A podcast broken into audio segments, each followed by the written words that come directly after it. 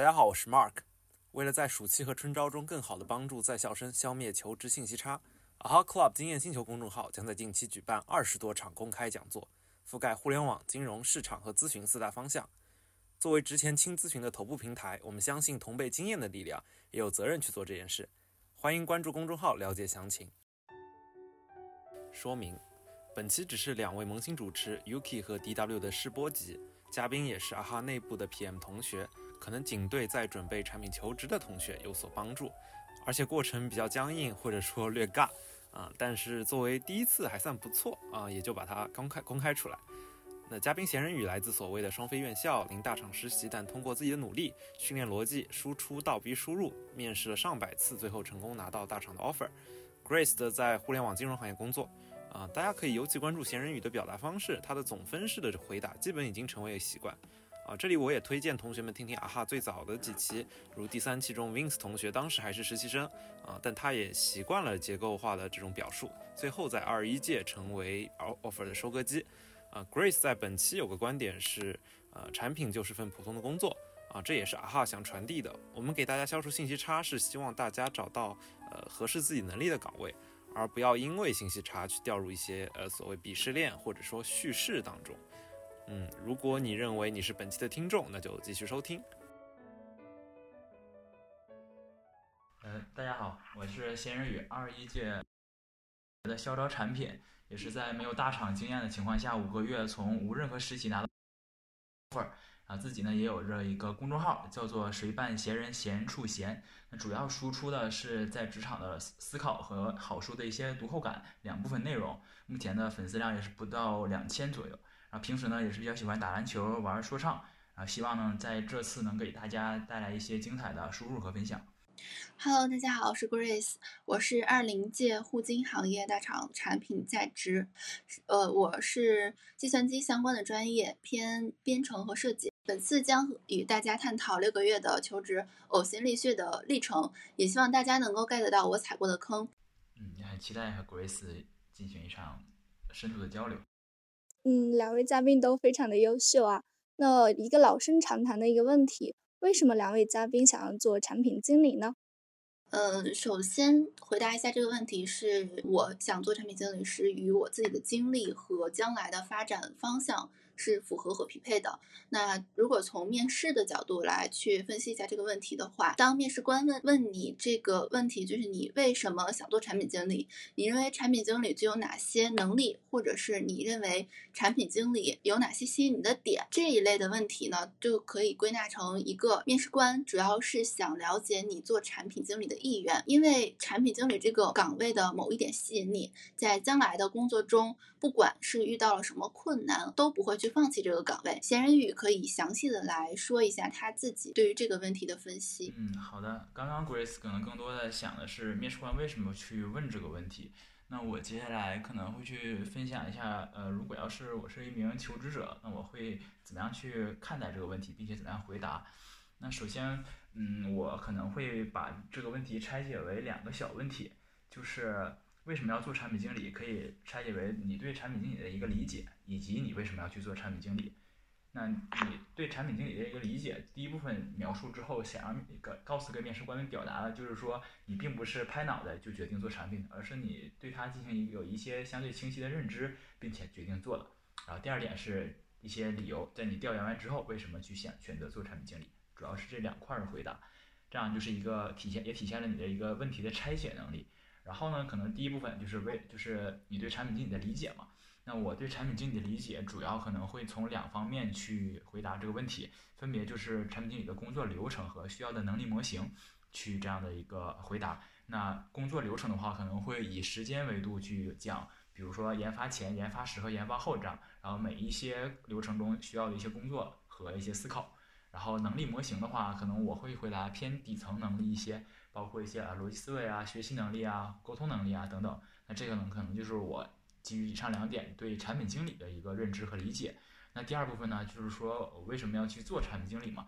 那做产品经理其实可以拆为两块，就是喜欢和适合。我既喜欢做产品这个岗位，又喜欢又是适合做的。那喜欢的话，可以从任何的包括兴趣爱好、性格等等，比如说爱打狼人杀呀这些，去就是爱思考这种的。就是呃喜欢去做产品经理。然后另外一个就是适合，适合就是说我的能力模型是匹配产品经理这个岗位的，也就是说刚刚提到的那些产品经理需要的能力模型，我都有充分的论据去证明我有这样的一些能力。以上这两点去证证明我为什么要去做产品经理，然后在最后做一个总结。嗯，首先我把这些问题拆为两块，就产品经理的理解和为什么去做。啊产品经理理解，我是通过工作流程和能力模型去分析。然后为什么做呢？我是通过两喜欢和适合两个方面去，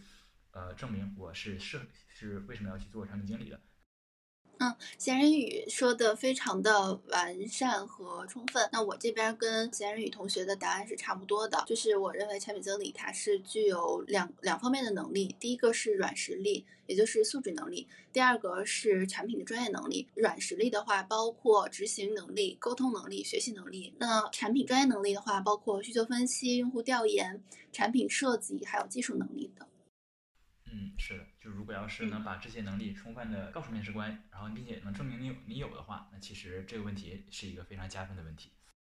对对，目前咱们一个处于一个春秋招将来临的阶段嘛，然后我想了解一下，我作为一个秋招学生，然后我想前面的一些成为产品经理过程到底什么样子了，然后我从中可能会学到一些东西，比如说求职准备的，或者是学习过程一些角度的切入。我从五个求职时间点来给大家简单说一下我的求职历程。嗯，第一个时间点呢是准备简历，然后找到公司，然后确定岗位和方向，制定求职计划。求职计划以及求职计划表，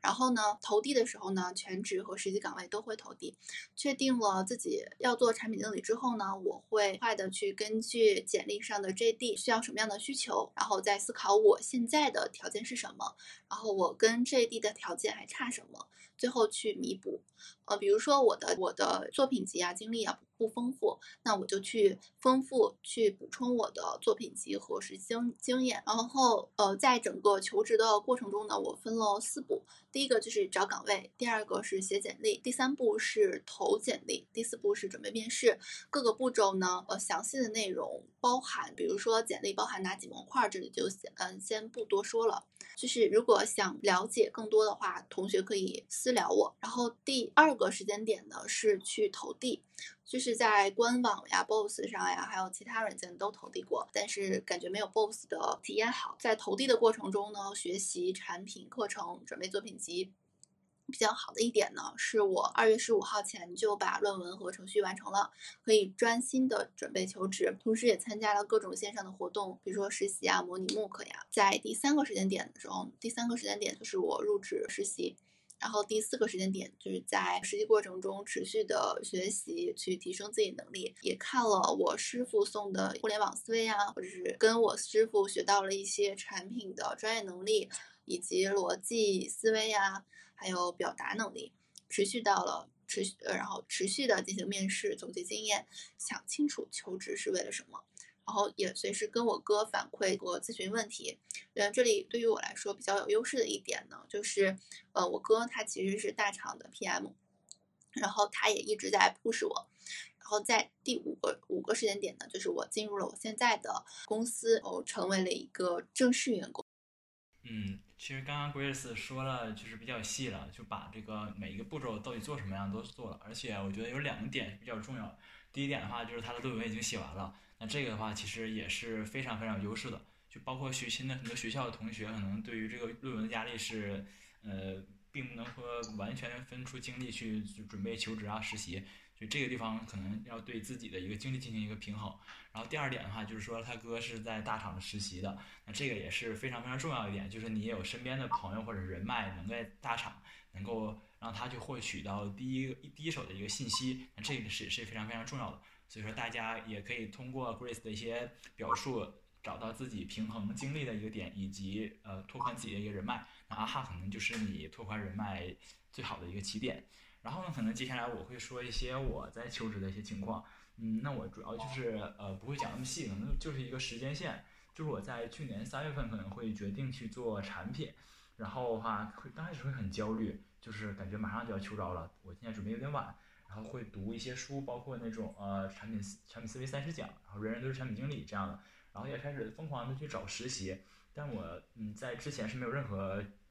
产品或非产品的实习经历的，所以简历是一片空白，所以找实习很很难。然后最后呢，就去了一家呃非互联网公司的产品岗，在这个时间里面边实习，然后偶然之间就认识到了啊哈这有知道了啊哈这样的一个平台。当时他们正好在举办一个活动，叫做六脉神剑这个项目，就是一堆产培，然后去模拟群面或者是做一些分享。那我当时听了一场非常震惊我的一场是木山学长的一个讲座，他真的是让我意识到了，就是世界上逻辑思维最牛的人是怎么样去表达问题、分析问题的。这也是为我后续去学习、刻意练习逻辑思维定了一个上限和目标。然后我会朝着这个方向去不断的努力。第一，一方面是增强自己的逻辑思维；另一方面是增强自己的产品能力。最后是逐渐的去再去找实习啊，然后在这个八月份面试的时候就直接拿到了这个字节的一个 offer。那这个可能是我在求职准备的一个过程当中，就是呃如何准备，并且是有目标，然后去努力把它给完完成的。然后的话，如果呃建议的话，可能就是我还是想说，呃四点就是输入和输出。就你一定要既有学习东西的一个吸入的能力，也要去把它学会，然后输出的一个能力。那这四点分别，嗯，我总结的就是我会看书，啊，这是第一点。第二点是看公众号，啊，第三点是看视频，第四点是实习。那这每一点其实都对应着输入和输出。比如说看书，你可以写读后感；那公众号的话，你也可以去写写观后感；视频的话，你可以去呃做一些项目，输出一些什么体验报告、竞品分析。那实习的话，你可以按阶段性的去复盘，你觉得你这个项目怎么样，能做得更好啊？等等等等。所以，如果要是在这个过程当中时刻保持着输入和输出这样的一个闭环的话，会让你的成长会更快一些。那以上呢，可能就是我的一个求职经历和为同学的一些小的建议。就刚刚听到那个千宇学长，他说到自己有一个公众号在运营，然后我了解到我身边的伙伴们其实也有很多人在做这公众号运营嘛。那我想学问一下那个千宇学长，您对于那个公众号运营的一些感受和收获？这个首先不用您啊，咱们就就是没没没比你大几十岁是吧？就是咱们就就你就好了。然后我就说一说公众号，我其实还觉得蛮有意思的。呃，这个可能就我用时间线去说一下吧，在最开始去。呃，建这个公众号的时候，是因为我们上海有一个免费的课程，就是让你学你如何去创办一个公众号，然后我就学了。学完之后，我觉得应该学以致用啊，然后就就建了一个公众号。然后最开始的这个定位并不清晰，我就是读了一些，嗯，比如说五百年来王阳明、曾国藩家训这样的一些文章，然后把它输出成读后感，我就把它呃写在公众号里面了。其实刚开始可能并没有什么太多的想法。然后后来的话，决定做这个 PM 了，我就觉想的是拿它作为一个我输出的平台，然后让大家去监督我，然后我自己也有一个正好有一个能让大家看到我学习的一个一个地方，然后我就去锻炼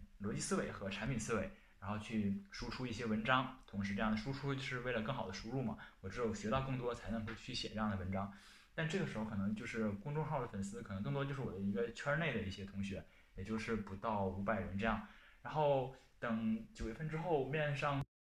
会发了一个面经，这面经其实就是我在半个月来沉淀的一些关于秋招的一些思考。然后这个其实算是我的一款爆款文章，就直接相当于是一个呃线性的一个增长，然后让粉丝的公众号一下涨了几百。然后之后的话，可能对于这个公众号的定位可能就清晰很多，就是说希望能够交到更多朋友，然后能够。呃，输出更多的一些关于产品或者读书的一些思考，所以说 就不断的也是在去呃想东西，然后写文章。那现在的粉丝也是接近两千，其实我还是挺开心的嘛，因为嗯，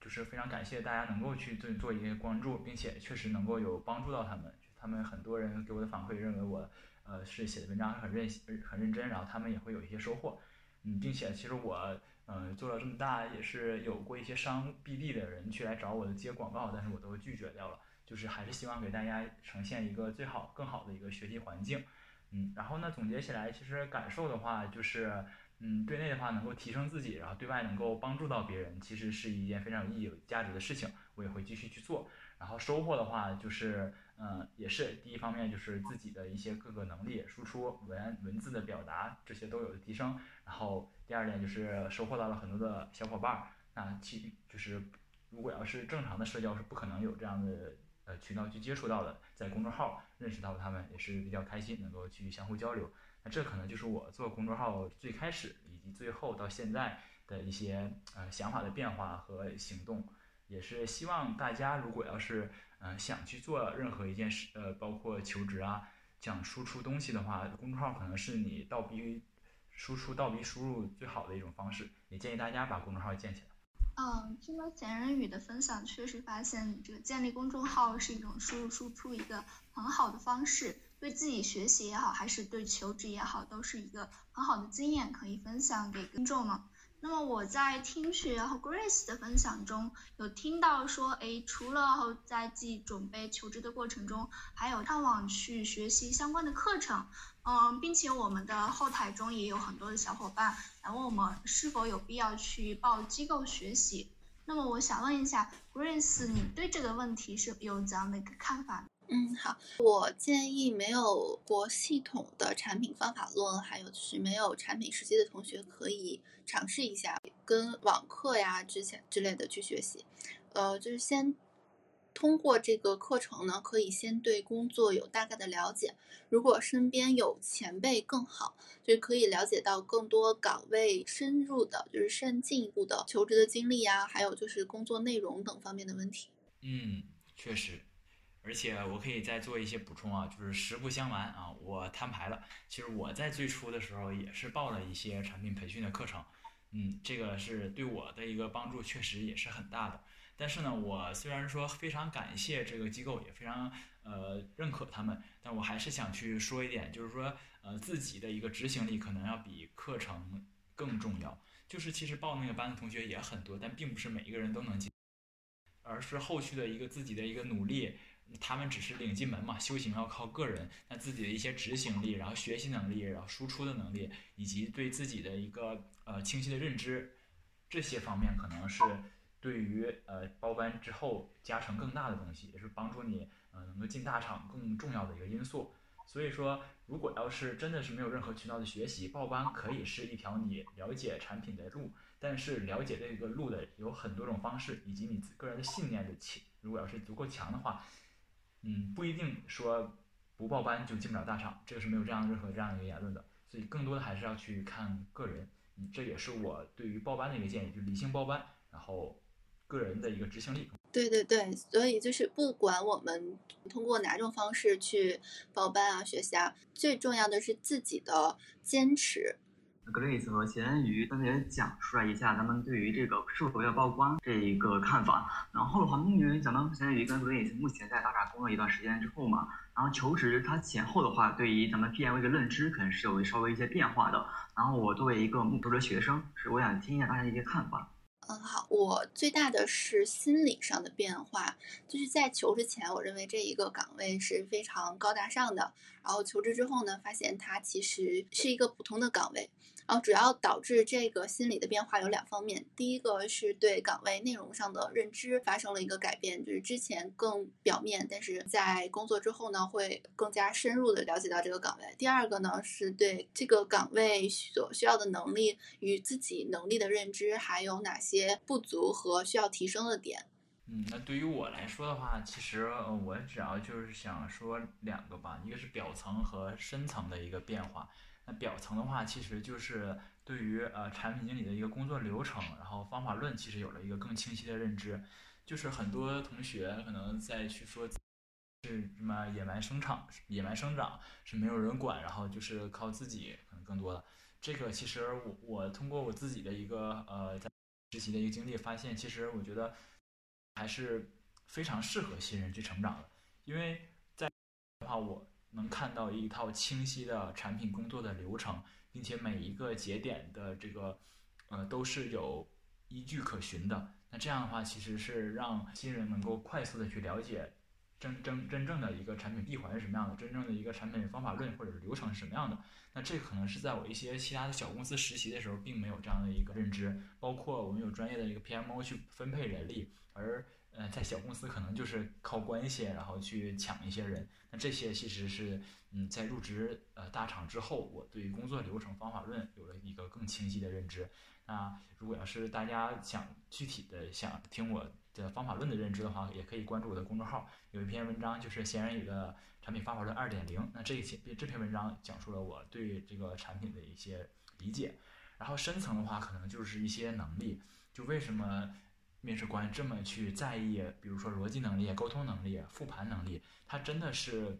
要贯穿到整个工作流程当中的。就包括你的逻辑逻辑思维可以是横向的，就是说你要把用户的任何的场景都要想的全一些，而并不是拍脑袋啊，觉得用户这样想就 OK 了。那纵向的话，就是说这一个产品的产品使用的流程，是不是考虑的只是中间一段？在你确定这个流程起始之前，是不是还有一些东西要去考虑？在这个你认为结束的节点，是不是后面还有一些流程是，呃，你没有想到，但是用户还会对你这个功能产生影响的？那这些其实都是横向、纵向的一个逻辑思维的一个体现。那包括沟通能力的话，就更更重要，就不仅仅你要去对接你们部门的这种呃设计团队、研发团队、HR、运营。市场等等等等，你还要去进行跨部门的这些这些人的一个交流，所以说它是一个矩阵的沟通。就你要对接这么样这么多的人，不同的人，你要去用不同的话术，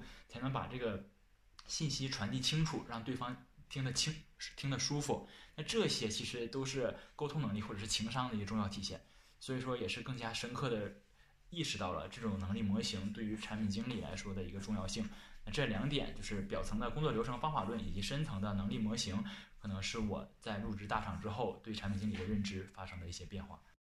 嗯，两位嘉宾的分享确实在正式工作之后，可以无论是在心理上，还是在对于工作流程或者是能力等等各方面，都有了一些很多的一些变化。嗯，既然闲人语的话是已经成为了产品经理。那我挺好奇，假如说你作为一个新的面试官，要为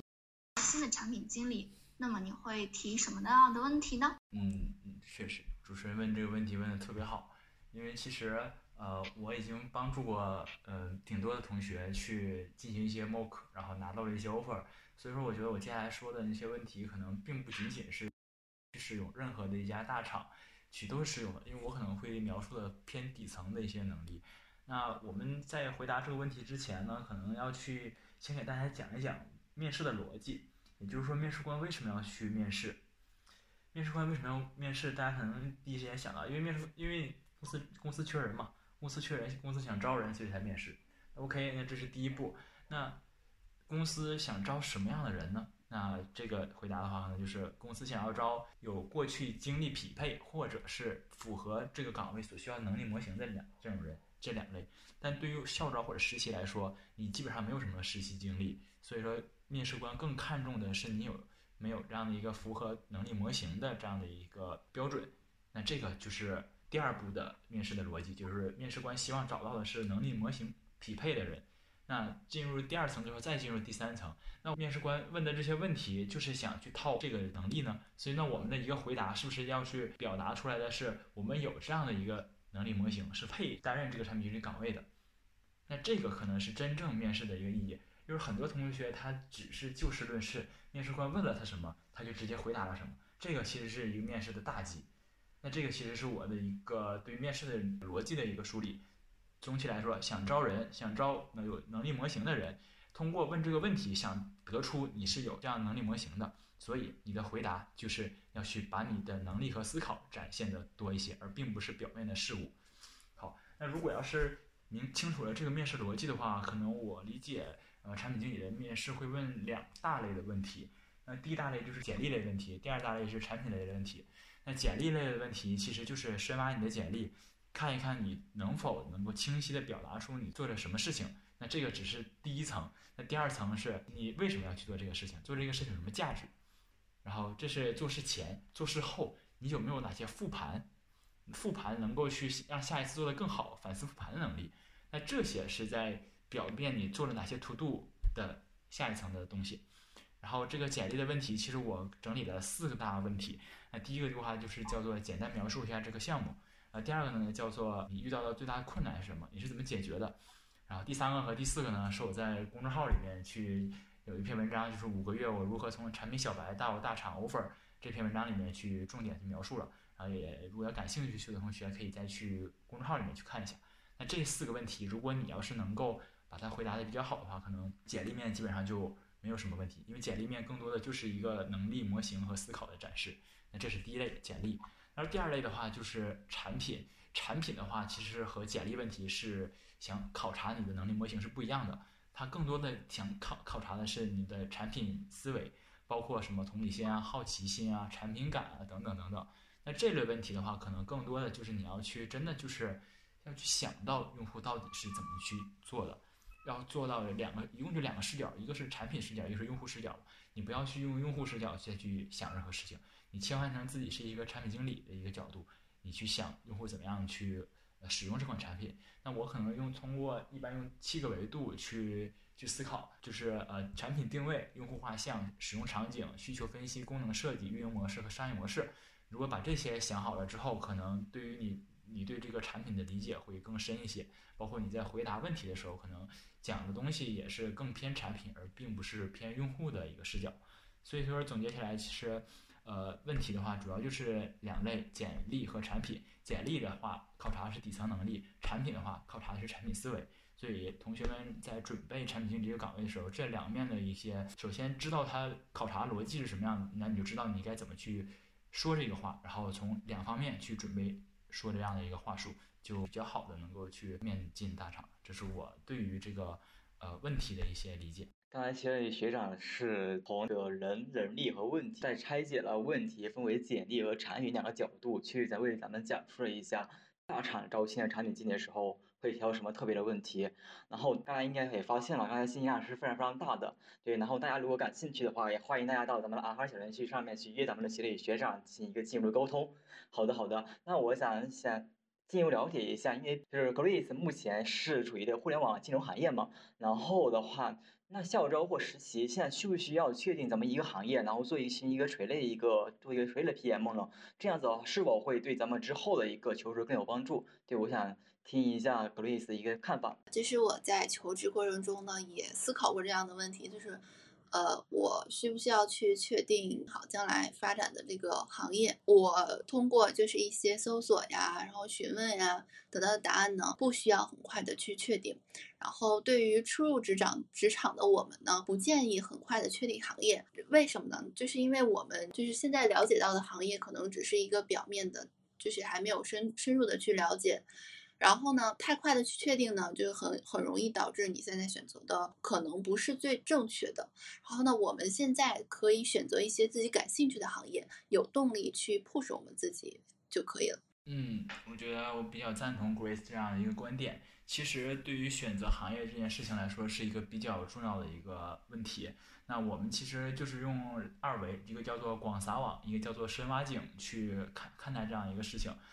那广撒网的话，可能就是说，呃，多去体验不同的行业；深挖井的话，就是说，对于一个垂类的话进行一个深耕。那我理解的话，就是如果要能达到深挖井的地步，至少要有两年产品经理的一个呃资历之之后，才会去考虑选择一个行业。那在这之前的话，我们其实无论是实习还是说刚刚进的校招，工作的东西都是非常底层、非常偏执行的，可能并不会去呃太涉及一些。呃，差异化的东西可能更多就是一些通用的能力，所以说我还是建议大家，呃，去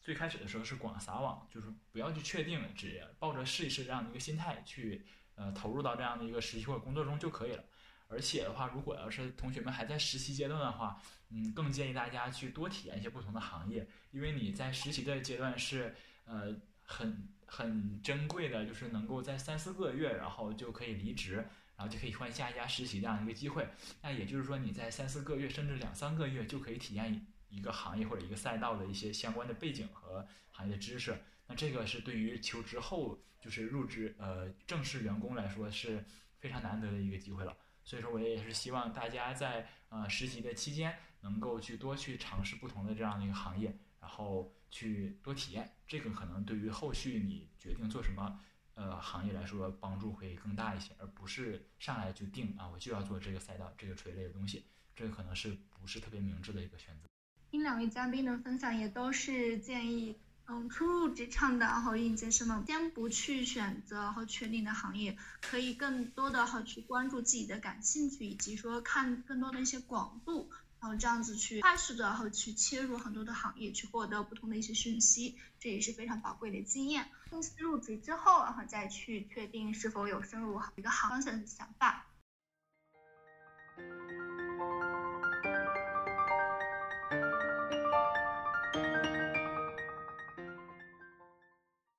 我们之前的环节中，也都是我们来问两位嘉宾，然后嘉宾来回答。那么接下来这一个环节，想来一个与众不同的，不知道两位嘉嘉宾，你们之间是否有什么感兴趣的问题，想相互提一下呢？嗯，那我有感兴趣问题，那我就先问吧。那我想先问问 Grace，就是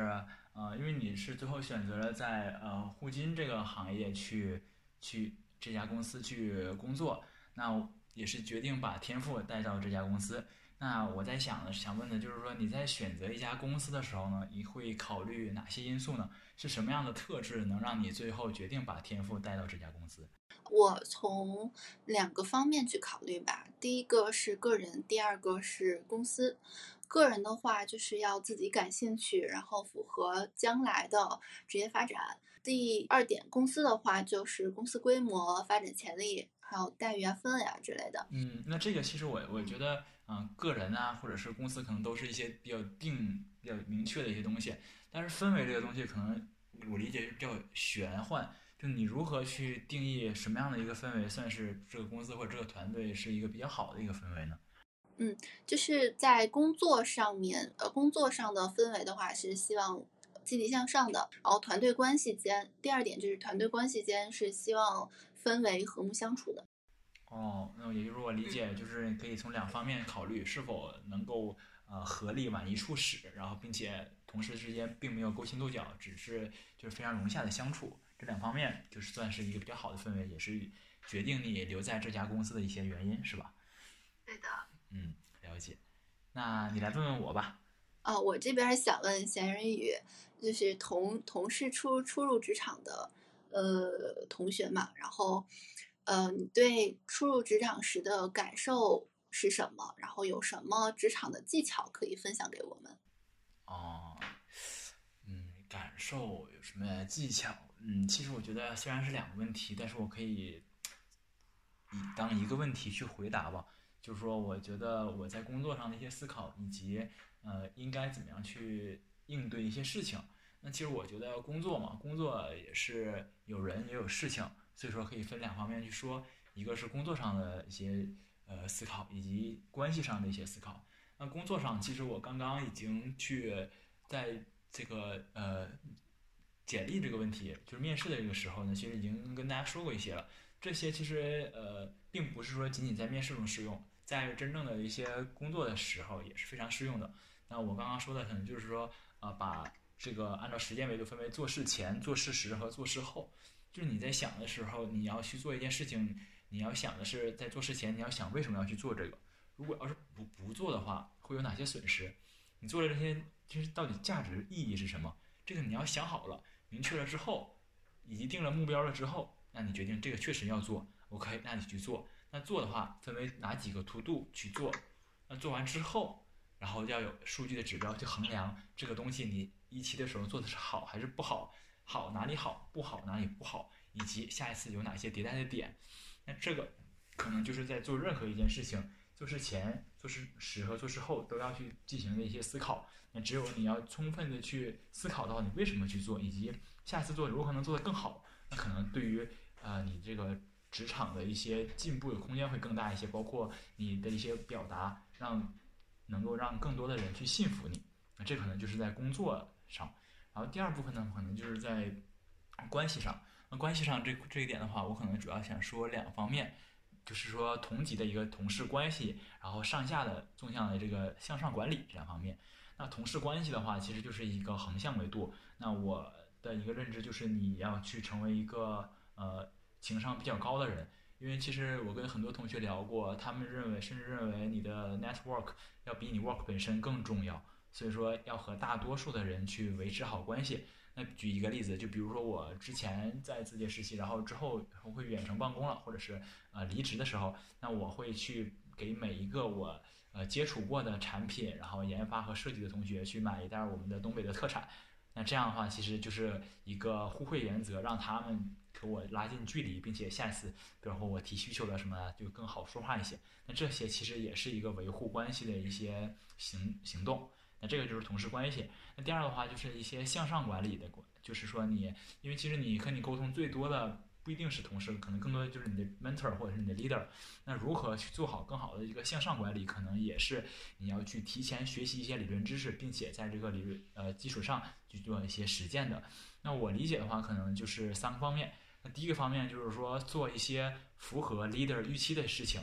就你不要去憋大招，你一一一周不找 leader。说一句话，然后突然之间做了一个大的项目，有些时候那个东西并并不是惊喜，而是惊吓，所以说一定要去符做一些符合预期的一些事情。那第二个的话就是主动的去保持沟通，你的 mentor 或者 leader 可能是非常非常忙，然后这不是你啊不找他沟通的一个借口，你要去主动的沟通，把保证这样的一个信息的对齐，这样的话也是能够让你的 mentor leader 觉得你是一个有反馈的人，而并不是说交给你的事情就石沉大海了。而且你就是说一句话，其实占用他的成本也不算特别高，所以要积极主动的去保持沟通，这个是第二点。第三个的话就是说，在沟通的时候一定要尊重老板的时间，说一些对他们有用的话。就你不要说呃没有想好怎么说，然后占用占用你的 mentor 半小时间，最后也没有什么明确的呃说说的话以及或者是目的结论。那这个其实就是一个不好的向上管理的例子。你一定要在呃。想问 mentor leader 话的之前，要把它给列出来，你到底想问什么？最后想得出什么样的结论？而且最好让你的 mentor leader 做选择题，而不是填空题。那这样的一种方式就能够做到更好的一个向上管理。那总结一下，就是说符做符合预期 leader 预期的事情，主动保持沟通，确保信息对齐，以及尊重 leader 的时间，对他说有用的话。那这个是向上管理。好，那总总的来说，其实就是在工作上能够。想到做事前、做事时和做事后的一些思考，然后在呃关系上保和同事保持良好的关系，然后跟上级做好良好的一个向上管理、建立信任关系的一些呃思考。那么这可能就是我对于呃入职场的时候的一些感受，以及一些职场的技巧。分享给大家。刚刚听了 Grace 和闲人鱼他们之间的一些分享，然后我现在也处于一个实习阶段嘛，然后我发现自己做职场一些工作的时候，也会有同样的感受。刚才 Grace 也刚才说了自己对于公司和个人的一些一些发展考虑嘛，然后咱们闲人学长也说了一下，初入职场的时候需要从工作上和关系上进行一个协调。然后的话，因为我目前是处于二二届的，对二二届显然马上马上要属于实习开始了。那我希望 Grace 和仙女学长能不能就对于咱们下一届的学生一些建议呢，或者是一些对他们之后的一，比如说春秋招啊一些建议的分享。好，我从大的维度上给大家提三点意见吧。然后第一点是，在整个求职过程中呢，要及时的复盘。第二点，要去及时记录。面试中问问到的问题，自己答不上来的问题，然后第二次后面以及后面的面试中再去弥补。然后第三点是一定要放平心态，这只是一个普通的岗位，然后这也是一一次普通的面试，然后大家不要太紧张啊，然后只要去放平心态，去好好的跟自己的面试官去沟通交流就可以。嗯，我特别特别同意 Grace 这这三点。那我基于这三点，可能去做一些稍微细化的一些补充吧。就呃，做这种及时的复盘是非常非常必要的。就是说，产品产品这个岗位或者互联网这个行业，其实它是迭代非常快的，所以你一定要不断的去迭代自己，反思自己哪里是可以有进步的一个空间的。所以我在求职的时候，其实我在呃五个月大约面试了一百场左右。就我就是海投，他并不是说我一定要去这家公司，就是为了去模拟面试，去去投递，然后去面试的。每一次都会录音，然后去记录到底面试官问了哪些问题，有哪些问题回答的不是很好。那这个可能就是呃复盘能够让我去成长更快的一些呃比较重要的地方。就包括甚至有些同学说，呃我在这个公司待了半年，其实我感觉没什么提升，但是我面试的这个这两周发现我进步的特别特别快，好多没想明白的事情突然之间想明白了。那这也是一个复盘的一个重要性。那针对这样的一个复盘，我可能再去把这个呃打磨的一个话术的一些逻辑，可能再给大家去分享一下我的一些理解。就是我其实把正常你回答问题就是一话术嘛，那这个话术如何去打磨的更好？把它拆解为了三层，分别是底层逻辑和中台搭建以及顶层的设计。那底层的逻辑其实就是还是要去让同学们先明确，就是你的能力模型是什么，就是这个 JD 它的需要的能力模型是什么。然后你去想你是否匹配这样能力模型，或者是有是否有一些 case 去证明你有这样的能力模型。那这个就是一个底层逻逻辑，你的话术的底层都是为了去反映你有这样的一个能力。那基于这样的一个底层逻辑之后，你要去进行一个中台的搭建。那中台的搭建的话，其实就像我刚刚说的，你可以去给自己问一些按照 Mass 原则去问一些问题，就比如说，嗯，比较通用的，简单描述这个项目啦。啊，遇到困难是怎么样的？收获怎么样啊？你觉得你有哪些缺点啊？等等等等，真基于这些通用的中台的话术，再去进行一个打磨。那打磨完之后，你就可以把这几个比较经典的问题，按照这种基能够证明你有能力的话术展现出来了之后，那中台基本上算是搭建完了。那中台搭建完，可能就是到了顶层的一个设计。那顶层的设计就是说。呃，会基于中台的这些话术去任意的配置你想表达的内容，因为面试官的问题不可能就是你问的这一个四五个问题，它可能是很多灵活的问题。但是问题归问题，他想表达的东西其实还是中台话术中可以去复用的东西，以及能够反映出你底层能力的一些呃东西。所以说，到了顶层设计，就是把中台的东西熟悉完之后，然后去任何任意的这样一个做一个配置。那这个可能就是我基于底层、中台和顶层打磨话术的一个逻辑。那这可能也是符合这个 Grace 刚刚说的前两点，就是在复盘的时候一定要就是注意复盘，然后及时的去记录，并且在记录的时候能够打磨自己，下一次能够表达的更清晰、更完整的一些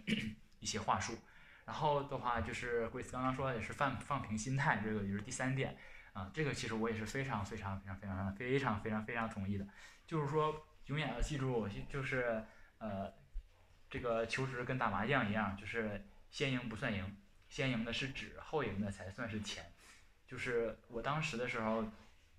就是呃没有大厂实习嘛，他并不是说我不想进大厂实习，而是我进不去。当时我的那个简历，包括我的一些能力什么的，就是没有说没有办法去够进大厂这样一个门槛。然后我身边反而很多的同学，基本基本上上来就刚刚面试第一家。就直接过了一些 BAT 大厂的实习，那这个其实明显就感觉他们就会很顺利，而我就是很不顺。但这个时候其实并不算我真正的输了，反而在秋招的时候我是直接能够进大厂，然后他们可能因为太安逸了，没有去进行一个迭代，没有去进行一些思考，导致他们在秋招的时候准备的不是很充分，然后现在还没有拿到这样的一个 offer。所以说心态真的是非常重要，你就把这个。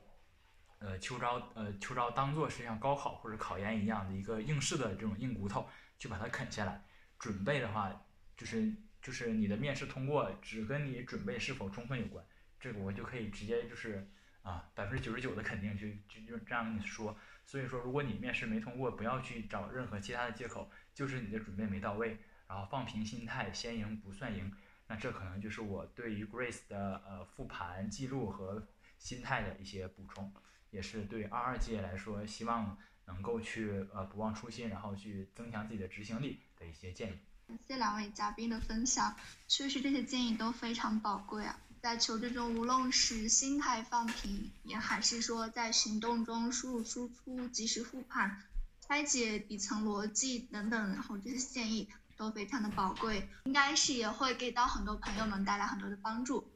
嗯。我们最后的话，想为听众们设置一个彩蛋环节，因为在闲人语的刚开始的自我介绍中有听到说，嗯，自己会玩说唱，那么是否能邀请到闲人语来为我们现场来一段呢？啊，好的好的，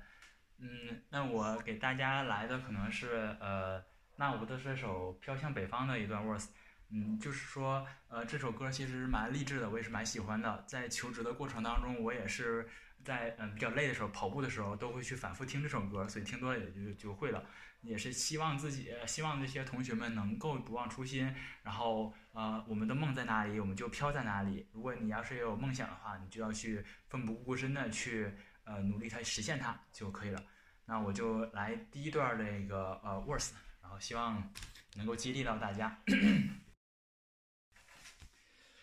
梦想的旅途，我背井离乡，肩上扛的行囊装着对未来的梦想。我和你们一样，也来自远方，做着普通的工作，在外漂泊思乡。有多少人都希望自己的生活能过得好一点，能改变自己的历史，让父母的压力少一点。每逢过节的时候，少不了对父母的那份思念。不能回家，因为自己的梦想还没有实现。他们的坚强，他们的梦，他们的苦，只有自己懂。回不到曾经，看不到未来，一切都是那么的空。还想一直拼命的走着，用尽全力奋斗着。然而这也是我的生活，在梦想之途前进着。拿起了电话，说妈妈。我还好，我回到了现实，继续解决我的温饱。我被别人说好，也被别人嘲笑，但从没被现实打倒。这就是北漂。也希望自希望那些所有北漂、沪漂、深漂的同同学们能够去呃认真的听完我们的一些建议之后，能够真正的去转化吸收成自己的东西，然后飘在自己梦想的地方，然后最终呃实现自己的理想，获得成功。非常感谢两位嘉宾的分享！本期节目真的是干货满满啊！从一开始工作流程、能力模型、自我研究等方面去拆解为什么想做产品经理，到后面为了成为产品经理的准备过程和经验分享，比如建立个人号进行输入输出，从简历和产品角拆解思考问题，体现底层能力。在公司选择方面，也可以综合考虑个人因个人兴趣、职业发展、公司规模、氛围等因素。在求职的过程中，我们需要做及时的输入输出，及时复盘。除此之外，当然还有心态放平等等宝贵的建议，这些对我们来说都有很大的帮助。本期节目中，你觉得对你帮助最大的建议，或者是你最认同的观点是什么呢？欢迎评论下方留言告诉我们哦。如果说对于两位嘉宾还有什么深入想要咨询的问题，可以搜索啊哈 club 小程序，在。在上面，后向两位嘉宾进行咨询。今天的节目就到这里啦，最后希望大家能够拿到满意的 offer。我们下期见。